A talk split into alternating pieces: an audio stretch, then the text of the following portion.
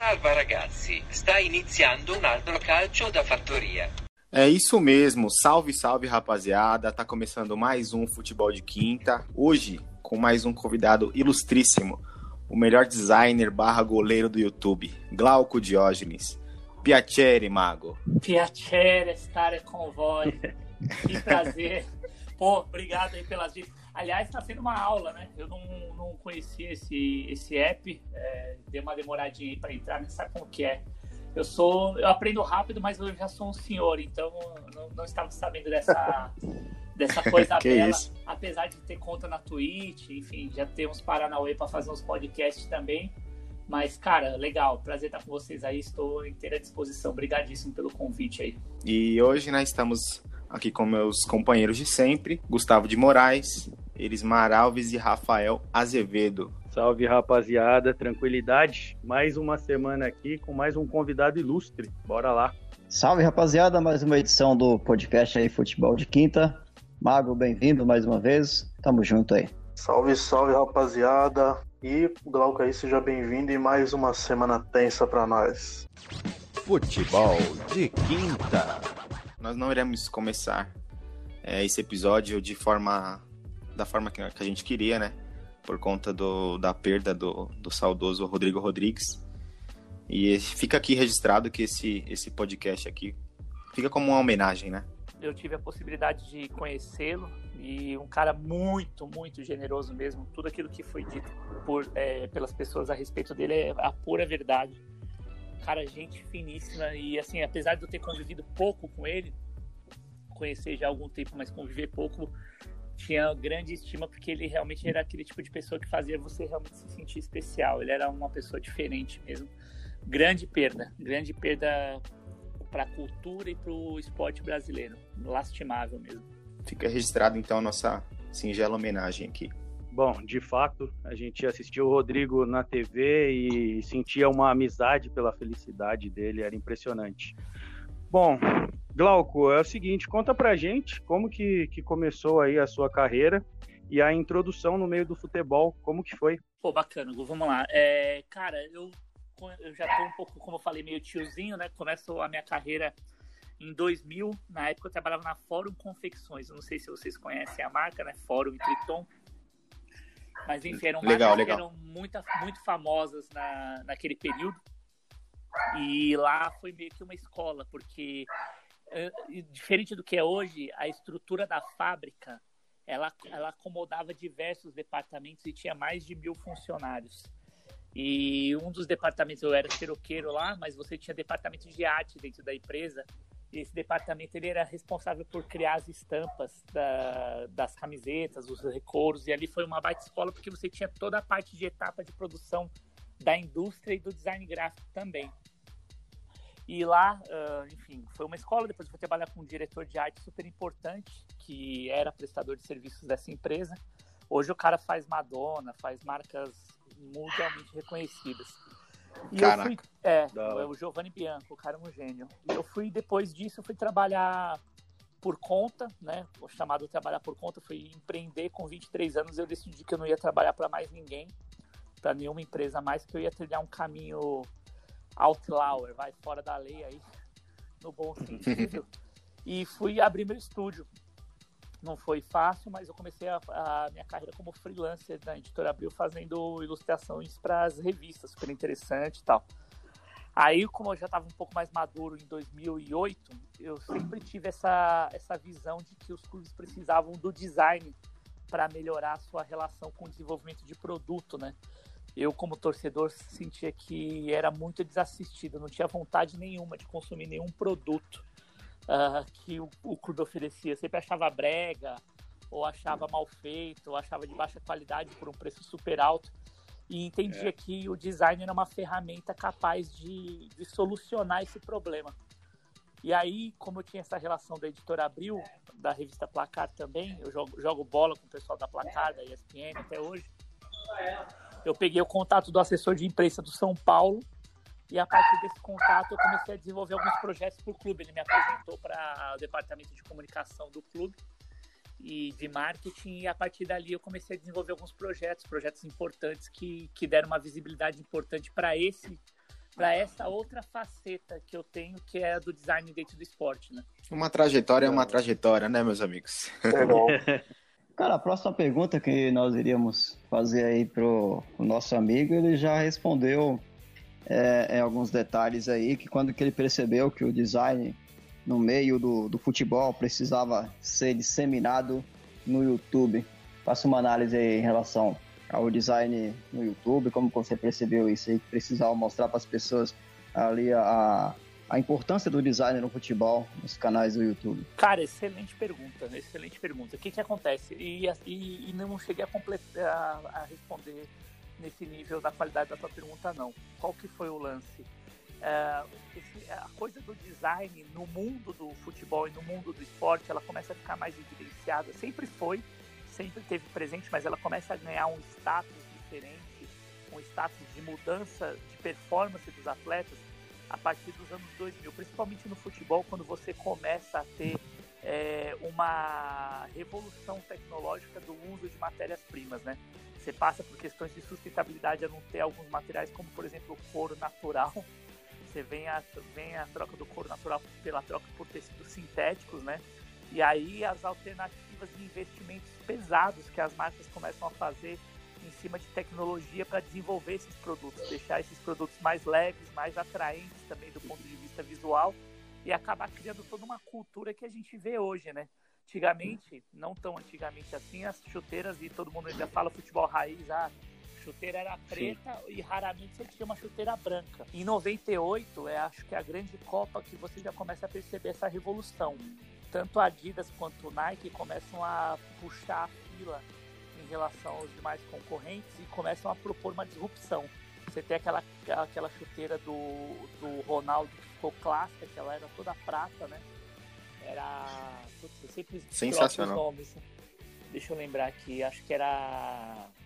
Ai, não é a, a Hypervenom vem depois, eu esqueci, agora me deu um branco. Tempo? Era...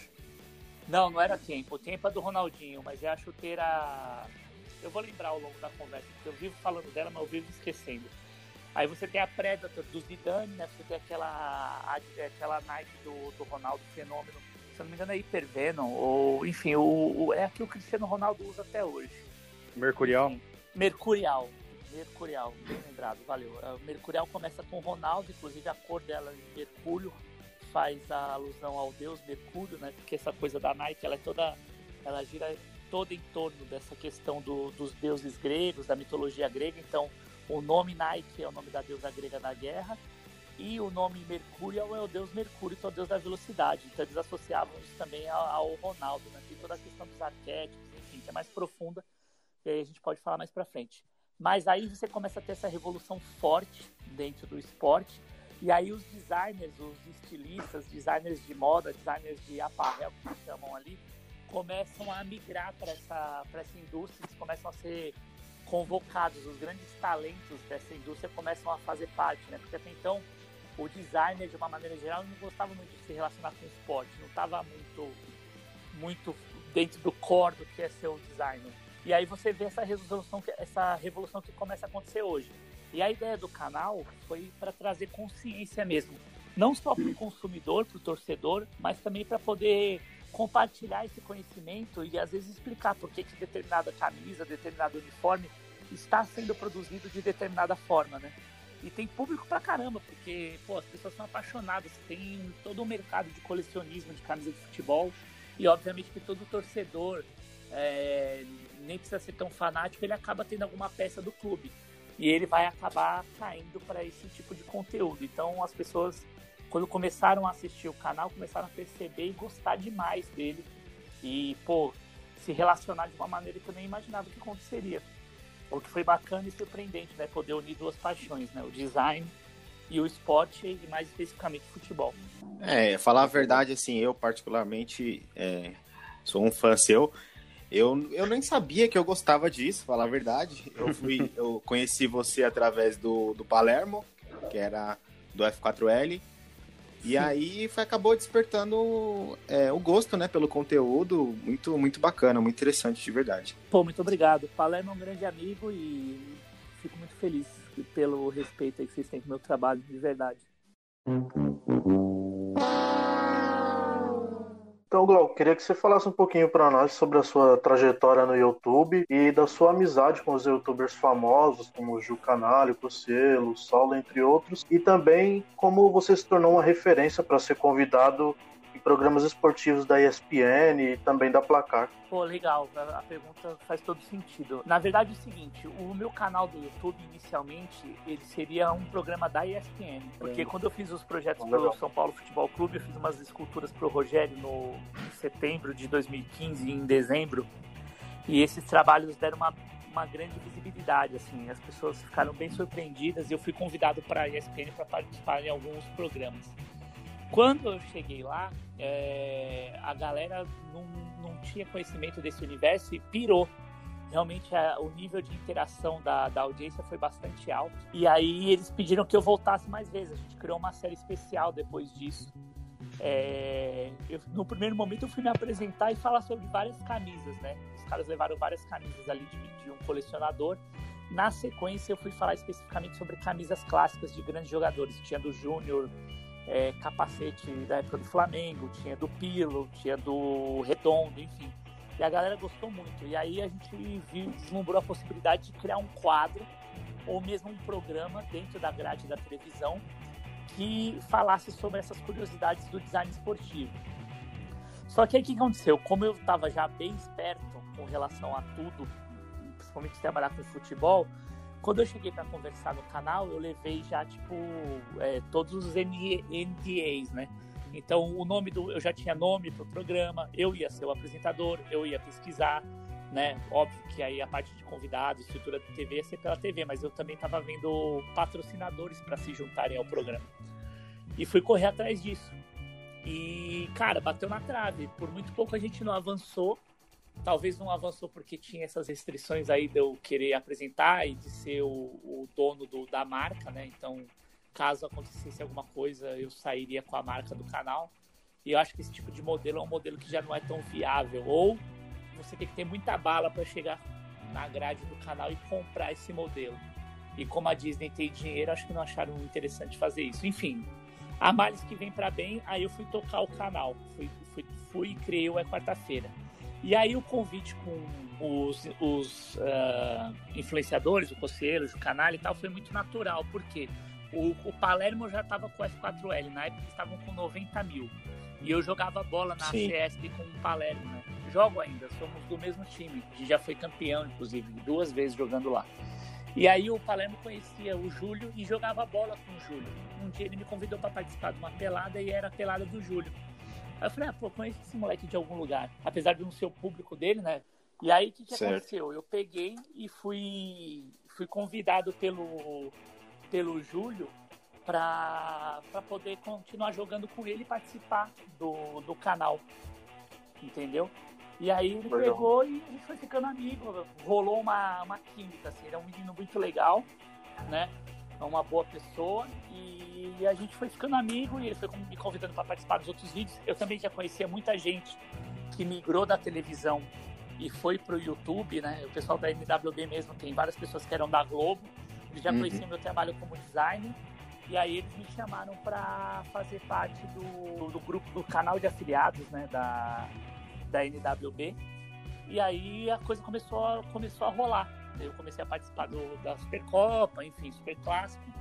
E aí fui meio que construindo essa persona dentro do YouTube. Hoje estou bem feliz, apesar do meu canal ser de nicho.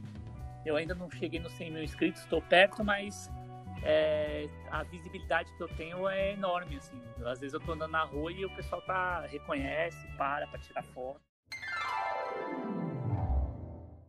Minha próxima pergunta é de uma pessoa bem leiga, sabe? Que por mais que tenha estudado pouquíssimo na faculdade de jornalismo, não entende nada de design. Mas assim, é, eu percebo que as fornecedoras, né? as mais famosas, Nike, a Puma, entre outras aí, elas capricham um pouquinho mais na, nas camisas do clube, dos clubes europeus ou é impressão minha, assim? Não, capricham sim, você tem razão. É, óbvio que muito disso acontece por conta também da falha, né? Exatamente dos clubes brasileiros em não terem departamentos específicos para cuidar dessa, dessa situação. Não é, na Sim. minha visão, o marketing nem a comunicação que tem a atribuição para isso. É, os clubes deveriam ter um departamento de design ou branding, né, como, como o pessoal costuma chamar a disciplina que é responsável por guardar a marca dos clubes. Exatamente para quando você sentar para fazer um contrato com um fornecedor como esse, você conseguir ter é, parâmetros referenciais técnicos para você conseguir exigir e, se for o caso, chegar perto do que é trabalhado dentro do universo europeu. É óbvio que tem uma série de questões que acabam influenciando também né, nesses contratos. Por exemplo, a situação do clube, é, e aí eu posso citar o exemplo específico de São Paulo, quando ele pega e a Adidas vem, foi meio que um, uma situação de salve-se quem puder, né? A Adidas não estava buscando. o- é, o São Paulo tinha acabado de sair do Palmeiras, mas por conta da relação que o, o diretor, na época, parte do conselho deliberativo era o Raí, ele consegue fazer essa costura porque a Under Armour estava saindo do clube de uma forma bem drástica, né? Por conta dos problemas que tinham acontecido na gestão anterior.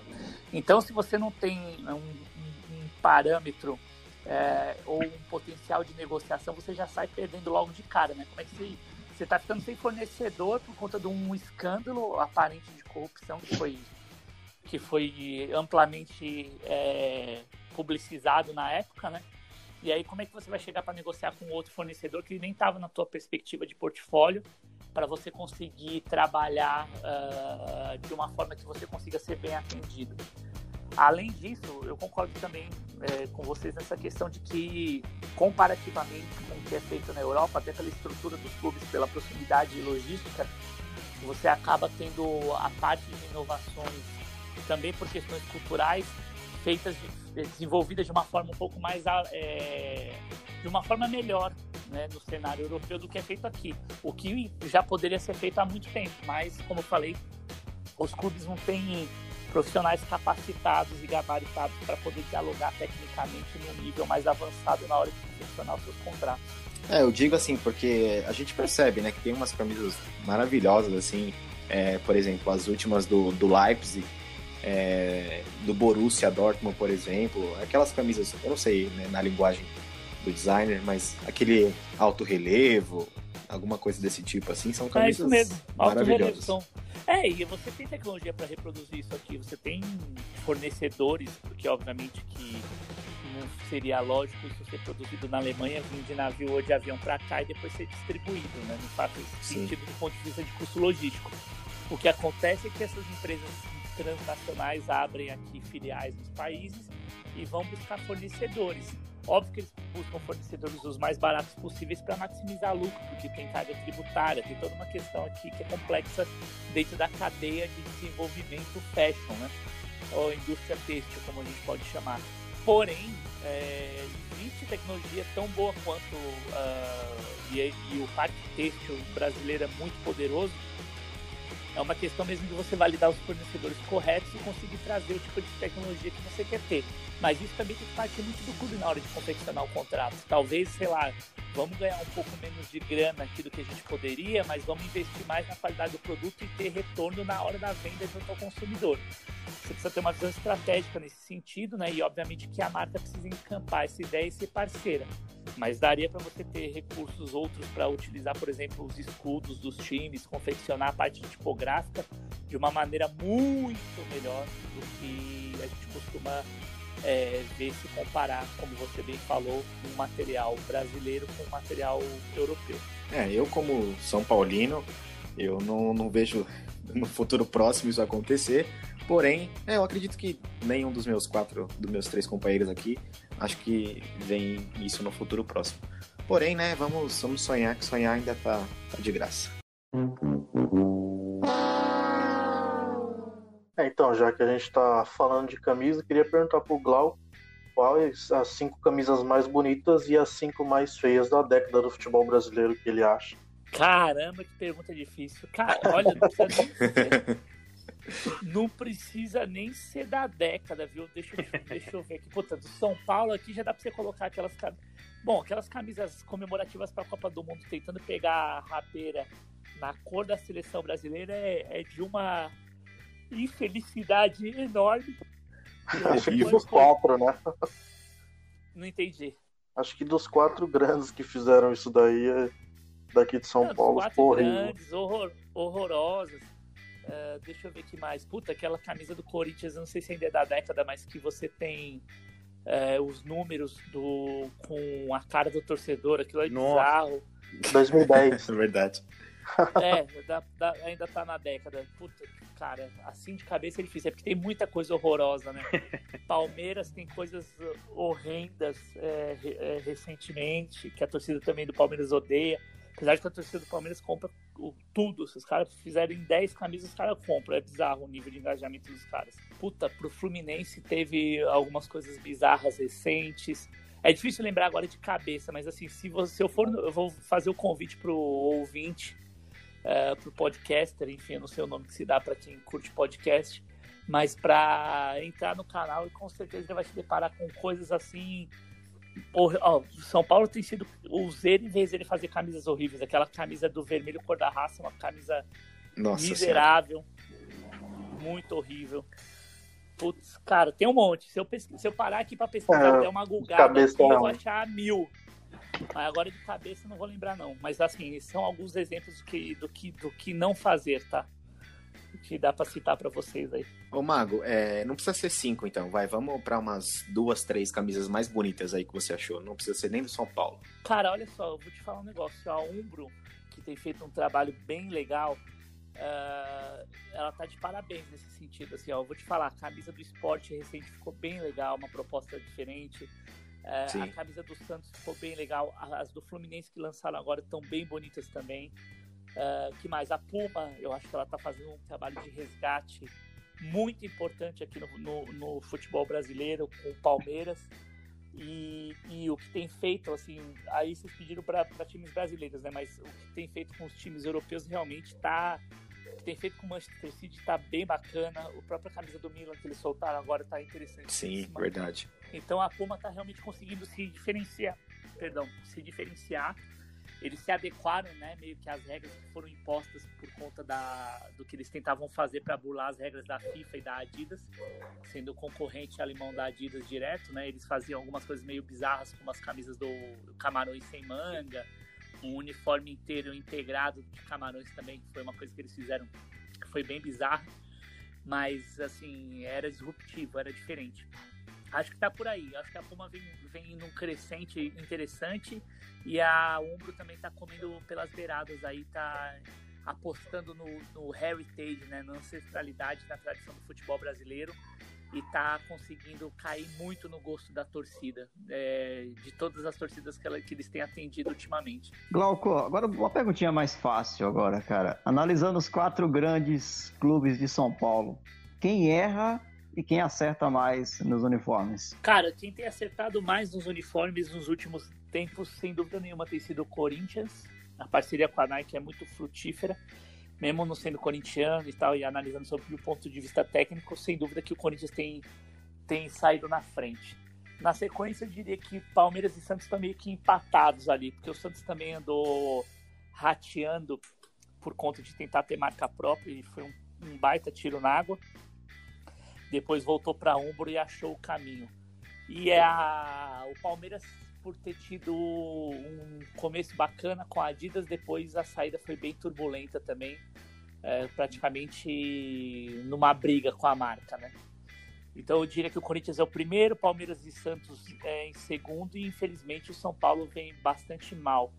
Né? Desde a época da Under Armour, é, antes na pênalti ainda, e com a Adidas está sempre claudicando consegue fazer um uniforme legal para três ruins, né?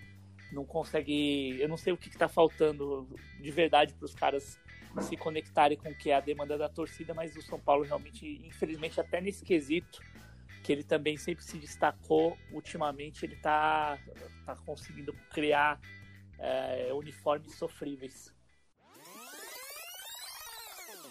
É, então, o, Glauco, além da, das camisas que eu sou viciado, outra coisa que você tá ali representando também, que eu curto bastante, é o, é o Joga Já. Já ganhei um ah. dinheirinho, confesso, mas como qualquer jogo e site de apostas, eu já perdi também.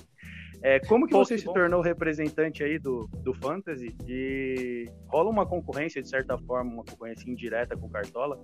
Explica aí pra gente. Cara, obrigado pela pergunta, excelente. Aliás, pô, depois me, me fala, vai ter agora Campeonato Paulista amanhã, finalíssima. O, afinal, a gente vai pagar mil reais, o vencedor leva tudo. Eita. E tem, é, Nossa é, senhora. Esse é, o mínimo garantido, esse é o mínimo garantido e tá lá. E não tá caro pra entrar, mas vou ver se eu consigo um ticket pra você. E no final a gente conversa, você me passa seu usuário, a gente arruma um ticket pra você. Opa, vamos sim, vamos sim. Cara, então, e olha que legal, o lance do Joga Já pra trabalhar com, com essa parte surgiu exatamente por conta do canal no YouTube. Uh, um vizinho meu trabalhava para a Joy Venture, que eu trabalho atualmente também, que é a WebRock, é uma Joy Venture sueca que monitora o mercado brasileiro é, para lançamento de, de fintechs, é, empresas voltadas para essa parte de concessão de crédito ali do digital. São modelos que eles já validaram na Suécia, que fizeram grande sucesso lá fora, né? E aí eles mapeiam o mercado brasileiro e trazem essas soluções para cá. E uma das soluções que eles mapearam foi a solução do Fantasy Sports aqui no Brasil. É, eles viram um potencial bastante grande do Fantasy, né? E nesse potencial, eles identificaram que precisavam ter alguém que tivesse um, uma variedade de skills para poder tocar a operação aqui no Brasil, né? Eu sou uma espécie de CMO, que é o Chief Marketing Officer, né? Então sou responsável pelas ações de marketing da empresa. Tem um CEO sueco que eu respondo diretamente. E aí surgiu por conta dessa, dessa questão de, de multidisciplinariedade, né? Porque além de ser designer, eu sou ilustrador, também tenho empresa, Uh, já trabalhei, enfim, trabalho com os influenciadores e uma das ferramentas para o lançamento da Já foi o trabalho com os influenciadores no ano passado, que a gente fez de forma bem massiva, né? Inclusive chamando os influenciadores para trabalhar com a gente, para lançar a marca. Então isso acabou acontecendo e, pô, foi muito bacana e muito importante para mim poder trabalhar com a Joga Já, porque abriu uma outra frente, né? Eu consegui desenvolver outras habilidades que eu estava não usando, né, de gerenciamento de projeto, de interface com, com o usuário, enfim, essa parte mais de desenvolvimento de campanha. E aí está sendo super bacana. A ideia realmente é que seja o principal fantasy esportes do Brasil. Com todo respeito, é muito melhor do que o, o Cartola, mas muito melhor. Não tem base de comparação, porque. Concordo muito. A gente, a gente tem brasileiro, mas tem Copa do Brasil, tem Libertadores, tem os principais campeonatos europeus, tem Champions, tem Liga Europa. Enfim, se a gente quiser é, criar um campeonato com uma modalidade específica, desde que a gente tenha como monitorar as estatísticas, a gente consegue fazer. Então, a, tendência é que esse ano a gente cresça bastante, porque estão vindo investimentos aqui internos até, o pessoal descobriu o, o canal, descobriu a gente. Enfim, a gente está tá, tá crescendo, a gente está feliz, tá, as coisas estão rolando e em breve deveremos ter aí a regulamentação da atividade. O nosso foco não é aposta é, nesse primeiro momento, né? embora você possa botar dinheiro no fantasy, mas ele acaba entrando como um skill game, né? Ele é quase como que o poker, porque o componente sorte é muito pequeno ali, você precisa ter o domínio mesmo do, do campeonato, dos jogadores, para você conseguir montar suas equipes e conseguir obter resultado, né? Óbvio que você Sim. paga para isso, tem modalidades gratuitas, mas Daqui a pouco a gente vai abrir também para a parte de apostas e flexbet. Sim, é muito bom, é fácil para a galera entender também e os pontos e tal tá muito bem, bem explicado. É, é assim, o, o Gu é bem mais ligado nisso do que eu, mas até para mim que sou leigo nisso é bem intuitivo mesmo. É bem fácil de você conseguir se inteirar. Mago, vamos lá, vamos mudar de assunto agora. Vamos falar sobre um assunto delicado que você deve ter falado bastante já, Porém, sei lá, né? Vai que o nosso público vive em Marte e não sabe ainda. Dá uma situada pra gente, Mago. O que aconteceu das benditas moedas do São Paulo Futebol Clube? Pois é, né? Infelizmente. Cara, é assim, é... quando eu chego no São Paulo lá em 2008, né? Pelas mãos do, pelas minhas mãos no primeiro momento, né? Porque eu fiquei um ano ligando pro, pro Juca Pacheco, que é o assessor de imprensa, para ele me atender. Aí ele me atendeu, super generoso, virou um amigo, né? Eu desenvolvi aqueles projetos do Bonobi 50 anos, enfim, fiz uma série de projetos para o clube. E certo. quando eu fiz esses projetos, eu tinha a ideia não só de fazer projetos sobre demanda passiva, mas sobretudo sobre demanda ativa. Como que funcionava essa demanda ativa? Eu monitorava o que estava sendo feito no mundo de mais bacana, no sentido de usar o design, enfim, desenvolver projetos. E aí é, tropicalizava isso, ou tentava adaptar, ou criava eu mesmo possibilidades de projetos para poder vender para os clubes, mais especificamente o São Paulo. Então, quando eu fiz é, as esculturas do Rogério em 2015, na verdade, um pouco antes eu já havia procurado o clube, porque eu já tinha desenvolvido alguns projetos que eu entendia que seriam interessantes para a gente poder tocar e monetizar isso. E aí, o que, que eu fiz? O das moedas era um projeto. Eu vi que o Palmeiras, outros times já tinham feito alguma coisa com a Casa da Moeda, mas naquela ocasião, quando eu estabeleço o contato com o clube, eu descubro que o clube não tinha nenhum contato com a Casa da Moeda e nem a Casa da Moeda tinha com o clube. Inclusive, quando eu ligo na Casa da Moeda, depois de tentar, sei lá, fazer mais de 30 ligações, o que que acontece? Eu pego e, e me deparo com uma situação de que a própria Casa da Moeda já tinha acho, tentado fazer alguma coisa com o clube e não tinha nem sequer sido atendida. Aí, quando eu, eu apresentei para a Casa da Moeda o meu trabalho e, e, mostrei a proposta do que eu queria fazer para o São Paulo, que era, com todo respeito, incomparável com o que foi feito agora, porque na ocasião a gente estava falando sobre os 10 anos do Tri Mundial e da Libertadores, então dava para trabalhar uma moeda só com dois lados, que tivesse um lado o tri, tri da Libertadores e outro lado o Tri Mundial, ou duas moedas para retratar esse momento. É óbvio que eu teria ali o escudo do time aplicado em algum momento, mas não agora, mas não desse jeito que foi feito, né? Mas enfim, é, eu apresentei esse projeto na época. O, o, o vice-presidente de marketing era o Douglas Schwartzman na época. Ele aprovou, deu o, a, o aval para tocar esse projeto. O departamento de comunicação também aprovou, tenho tudo documentado aqui. E eu estava começando a já tocar a ideia. Só que nesse meio tempo o, teve aquele problema do Aidar, né? Foi desconfigurada a diretoria e o clube não entrou em contato. Eu também não procurei o clube mais porque entendia que era um momento delicado e tal, né? Uma situação como aquela. E fui tocar minha vida, fui tocar os outros projetos.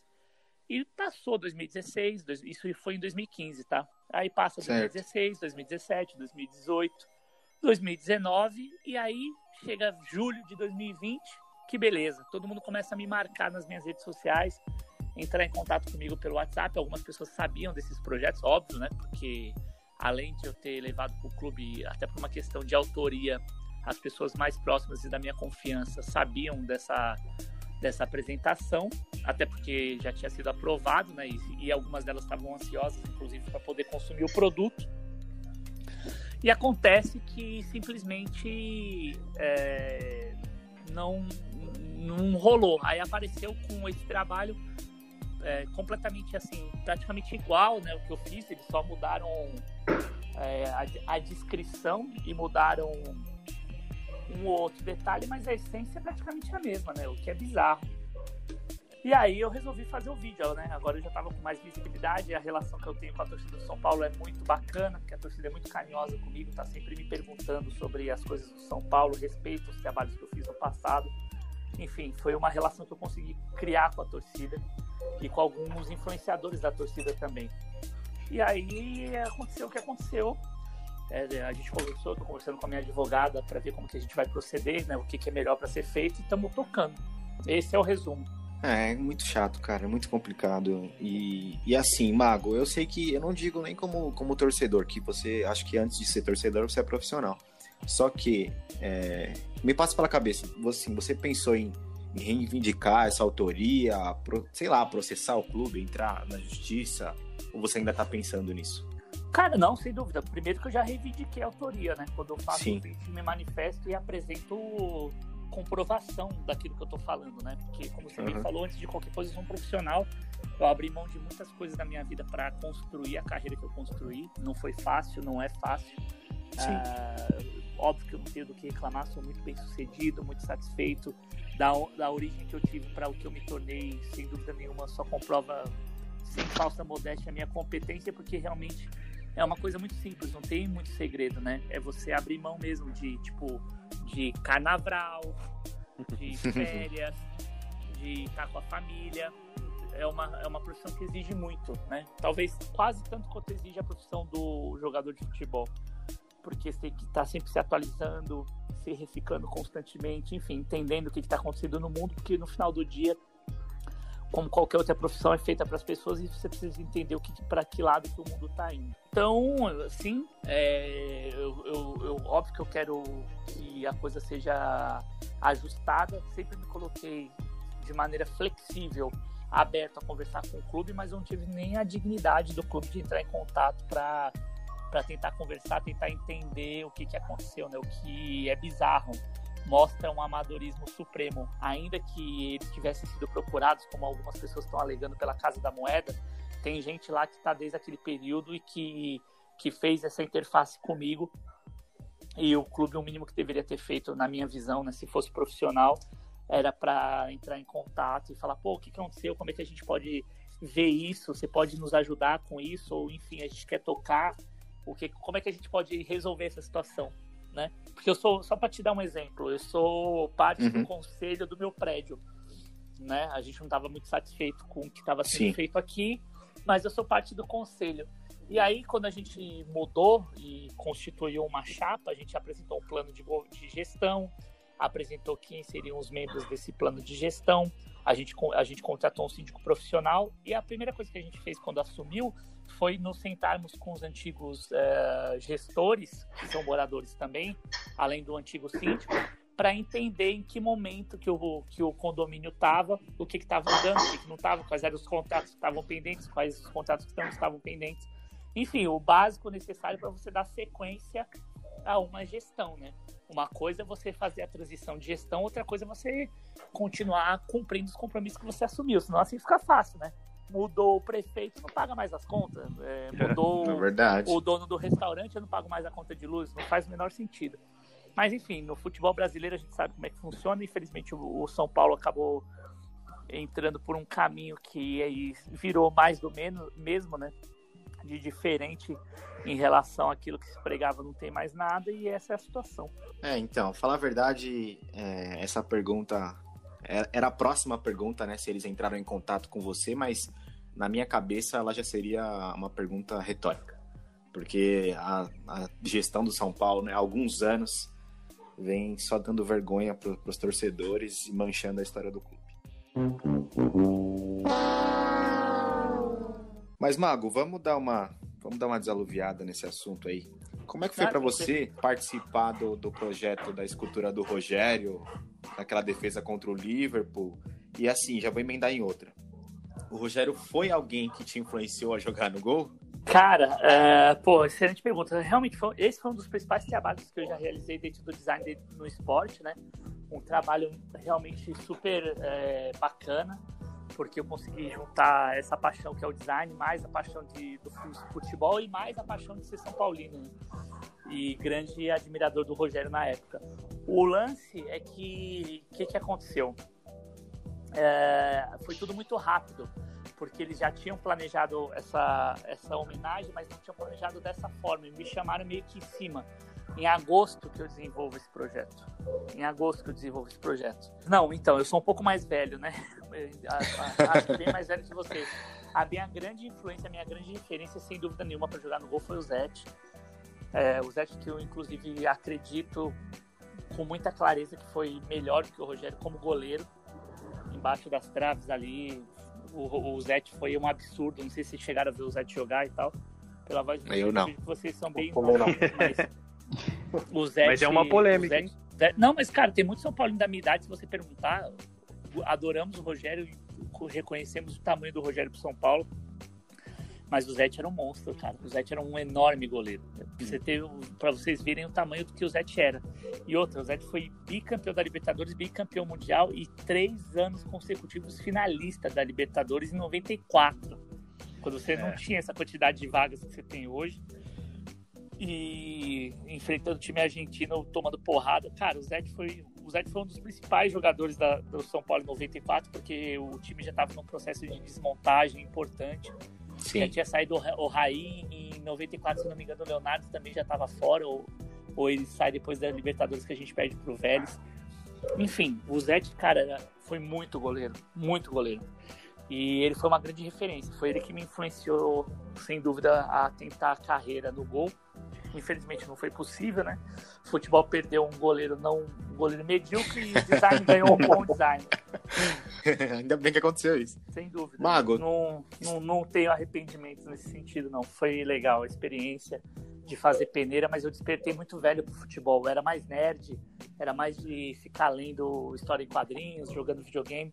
Aí quando meus amigos começaram a ficar adolescentes, eu comecei a despertar pro futebol. E como eu não era, eu era bem inteligente para jogar, mas eu não tinha habilidade. Então eu acabei indo pro gol porque eu conseguia é, superar minha falta de qualidade é, e habilidade com jogando no gol. É, Mago, estamos caminhando para a finaleira, né? E assim, uma pergunta que fica para você é qual vídeo assim você acha que foi o boom assim, te projetou pro, pro público que você tem hoje? Cara, assim, acho que o principal foi, infelizmente, a Supercopa, né? Não era o esperado, porque. Super clássico, perdão, super clássico. Sim. Não era o esperado porque eu vinha de uma sequência bastante boa na Várzea, na Copa CF, já tinha sido bicampeão na CF e, e sendo destaque. E aí eu fui convidado para participar dos pedidos desse jogo, que é um jogo clássico deles, né? É, que virou um jogo de performance. E o louco dessa história toda é que quem me escolhe para ser goleiro do time do Fred, que era o técnico do Fred, foi o Dodô. Porque o Dodô jogava bola na, na pelada junto com a gente ali da ESPN. Né? Essa pelada é Ah, uma sim. pelada bem, bem seleta. Raí já jogou lá, Sorin já jogou lá, Fabiano Só, já né? jogou lá. É, então. é uma- já jogou Só uma isso. galera interessante ali. O Amoroso já ficou na resenha com a gente no churrasco e tal. E aí, o que, que aconteceu? Na época, o Dodô tava. Ele jogava bola comigo e ele, e ele foi. E ele me escolheu para ser o goleiro, porque realmente tava muito bem. Eu tô longe de ser aqu- aquele goleiro desastroso do jogo. Mas no jogo não fui bem. Foi um jogo que eu não fui bem. Se até o Marcos no Japão caçou borboleta, né? Porque eu feliz. Não lembra disso. Por, por que não, por que não o mago? E aí É foi isso isso, aí. mas assim, teve esse vídeo e mas os vídeos também, as participações nos outros canais deu uma visibilidade importante e obviamente um tijolo de cada vez, né, a consistência de fazer o trabalho ah, do É Quarta-feira também deu uma credibilidade importante, né? Porque o pessoal o pessoal realmente se surpreende ali com, com o conteúdo, assim, eu vejo porque eu recebo muita recebo muito contato das pessoas, eles sempre, pô, elogiam, é sempre muito bacana. Mago, é, no último episódio aqui do podcast, a gente trocou uma ideia com o Saulo, do Boleiros da Firma. Você conhece, né? Pô, o Saulo é incrível, um querido. A gente conheceu recentemente, ficou amigo, mas ele é um menino super inteligente. Enfim, entrou pra turma aí, a gente tem um grupo no WhatsApp e ele é genial. Ele não quis falar, viu? Desse Esse grupo tá aí. famoso, hein? Esse grupo tá famoso. Ah, é? É, a gente. Ele, na verdade, esse grupo, esse grupo é um spin-off, né? Ele tinha. Ele era um grupo maior, só que como a galera que estava nesse grupo anterior era ficava muito oculta e tinha umas pessoas que a gente não conhecia, a gente acabou meio que saindo e criando um grupo mais privado, mais seletivo, porque lá a gente fala tudo que é besteira e tudo mais, né? Tem um nível de confiança e de amizade que que dá pra ter. Então a gente não tem risco de ter expo exposed do grupo. Então o grupo é um grupo que tá bem seleto, mas tem uma galera bacana lá. Mago, é, eu falei pra ele que eu era muito seu fã, claro, e ele fez a ponte para que a gente pudesse estar trocando esse papo legal hoje. E agora eu peço Obrigado. você fazer a próxima ponte, Mago. Quem você acha que a gente deve trocar uma ideia aqui? Porra, eu acho que vocês têm que trocar ideia com o Ju Canalha, é um cara legal pra trazer. Lucaneta é incrível, caso vocês não tenham trazido. Deixa eu ver quem mais. Pô, o Cocielo é um cara que sem dúvida seria muito bacana vocês trazerem por conta do canal que ele tá agora no Reversão. Da- Pô, tem Certo. gente muito legal. O próprio Diego Freestyle. Enfim, conheço gente pra caramba. Se for listar Aí aqui, mas.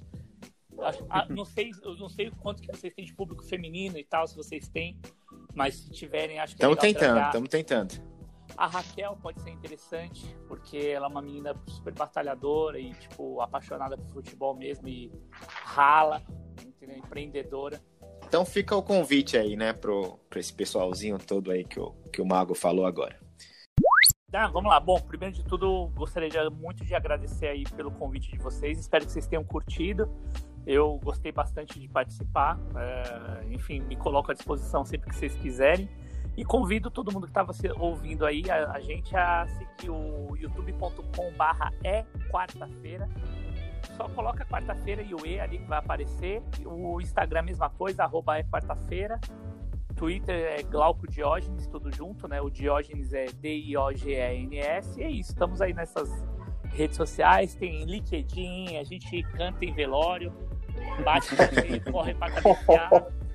Fazemos, fazemos de tudo um pouco. Obrigado é isso aí. pela oportunidade de falar um pouco sobre o meu trabalho e, pô, desejo muito sucesso para vocês aí nessa, nessa iniciativa. É isso aí, rapaziada. Trocamos ideia aqui com ninguém mais, ninguém menos que Glauco Diógenes, o Mago. Mago, muito obrigado por esse, por esse podcast, esse episódio rico em conteúdo. E é isso aí, só tenho a agradecer e pedir para vocês também para nos seguirem no Instagram, né? FUTDQ e no Facebook. E é isso aí, rapaziada. Voltamos semana que vem. E agradecemos companheiras Gustavo de Moraes, Elismar Alves e Rafael Azevedo. Obrigado, Mago. Palmas pro Mago, rapaziada. Aê. Aê. Boa, boa. Valeu, pessoal. Obrigado. Contem comigo. Valeu. Um abraço, amigos. Até mais.